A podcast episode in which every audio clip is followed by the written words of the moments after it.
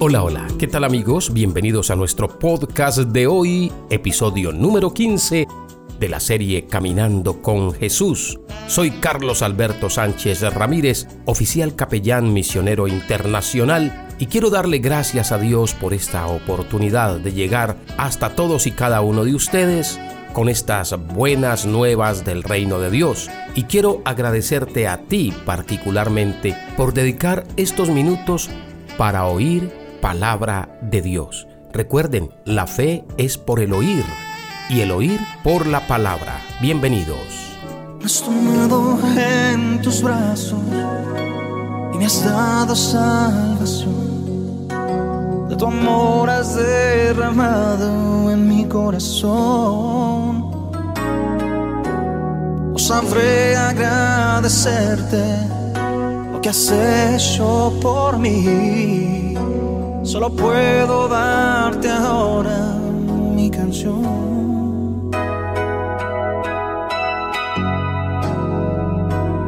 Yo te doy gracias, gracias Señor, gracias mi Señor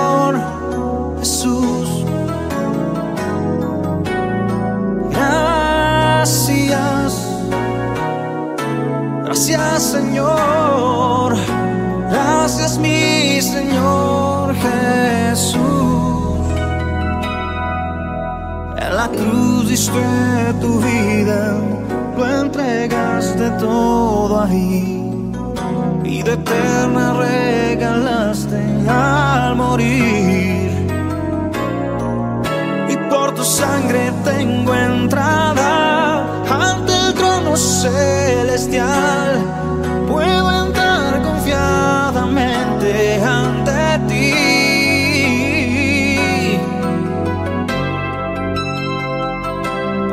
Darte las gracias. Gracias, Señor. Leemos en Amós capítulo 3, versículo 3. ¿Andarán dos juntos si no estuvieren de acuerdo? Este versículo se ha aplicado siempre al matrimonio. Casi nunca lo aplicamos a nuestra relación personal y espiritual con Jesucristo. Pero como nosotros estamos en un peregrinaje caminando con Jesús, estamos aprendiendo a conocerle a Él y de paso pues digamos que Él ya nos conoce a nosotros. Nos conoce desde antes de la fundación del mundo, como decía el profeta Jeremías, tus ojos vieron mi embrión. ¿Por qué es eh, correcto aplicar este versículo de Amós 3.3 a nuestra relación con Dios? Bueno, porque nosotros somos la novia de Cristo. Ahora, esta relación no es como los matrimonios aquí en la tierra, humanamente. Es un matrimonio espiritual, donde está la unidad del cuerpo de Cristo. También hay intimidad con Dios, pero no como la intimidad entre esposos aquí en la tierra, que es de tipo sexual, sino una intimidad espiritual, una comunión entre personas. Él en mí y yo en Él. Estamos hablando de la relación que debemos tener con nuestro amado Señor y Salvador Jesucristo. Pero ¿qué tal si a partir de hoy comenzamos a caminar con Jesús como nuestro novio? Nosotros somos la iglesia y un día llegaremos al matrimonio espiritual que la Biblia denomina las bodas del Cordero. Por eso va a ser mucho más interesante si usted aprende a caminar con Jesús y lo mira como el Señor de nuestras vidas, nuestro novio espiritual que se va a convertir en nuestro esposo, porque nos vamos a casar con Él y tendremos un matrimonio eterno.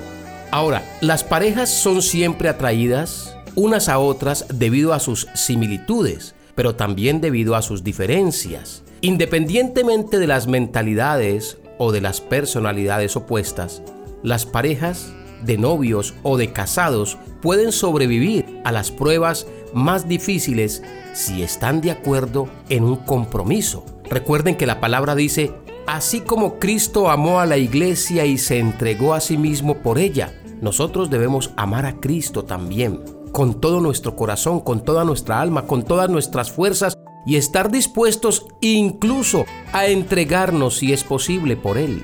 Sin embargo, se necesitan dos personas de la misma convicción para que este matrimonio funcione, en este caso matrimonio espiritual entre Jesús y nosotros. Ahora, todos nosotros formamos un solo cuerpo, que es la iglesia de Cristo. Entonces, se necesitan tanto como el esposo como la esposa para seguir adelante con una relación a través del perdón.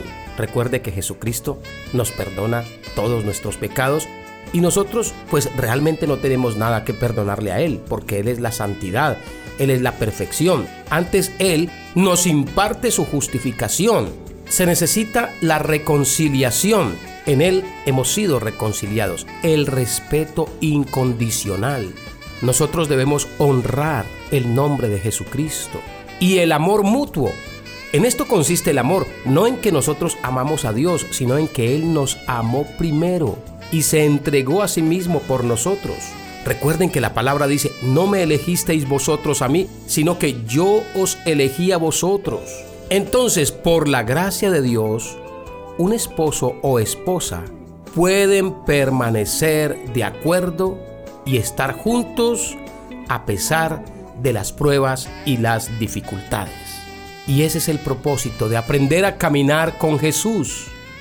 Ahora, pensemos, ¿qué significa que la iglesia es la esposa de Cristo? Se aplican a Cristo y al cuerpo de creyentes conocido como la iglesia. La iglesia está compuesta por todos aquellos hombres y mujeres que hemos confiado en Jesucristo y lo hemos recibido como nuestro único y suficiente Salvador y que hemos recibido la gracia de Dios en nuestros corazones. Jesucristo es el esposo. Con mucho sacrificio y con amor ha escogido a la iglesia para ser su esposa Puede leerlo usted en su casa, Efesios 5, 25 al 27. Y así tal como hubo un periodo de desposarse en tiempos bíblicos, durante el cual la novia y el novio estaban separados hasta las bodas, asimismo la esposa de Cristo está separada de su esposo durante la era de la iglesia. La responsabilidad de la novia durante el periodo de desposarse es ser fiel a él. 2 Corintios 11:2, Efesios 5:24.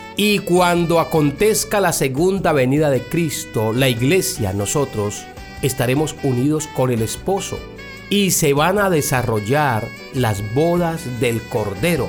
Y de esta manera se restaurará la eterna unión entre Cristo y su esposa.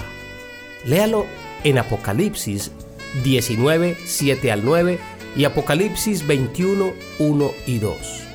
Así que te invito a caminar con Jesús como ese novio que un día se casará con nosotros en las bodas del Cordero. Hay que amar a Dios con todo el corazón. Hay que servirle y hay que serle fiel a Dios. Esto significa no tener dioses ajenos delante de nosotros. En otro momento hablaremos más de esa relación de esposos entre Cristo y la iglesia que somos nosotros. Por ahora sigamos caminando con Jesús. Ah, Recuerden las palabras de nuestro Señor Jesucristo. No solamente de pan vivirá el hombre, sino de toda palabra que sale de la boca de Dios. Un abrazo fraternal para todos y hasta pronto.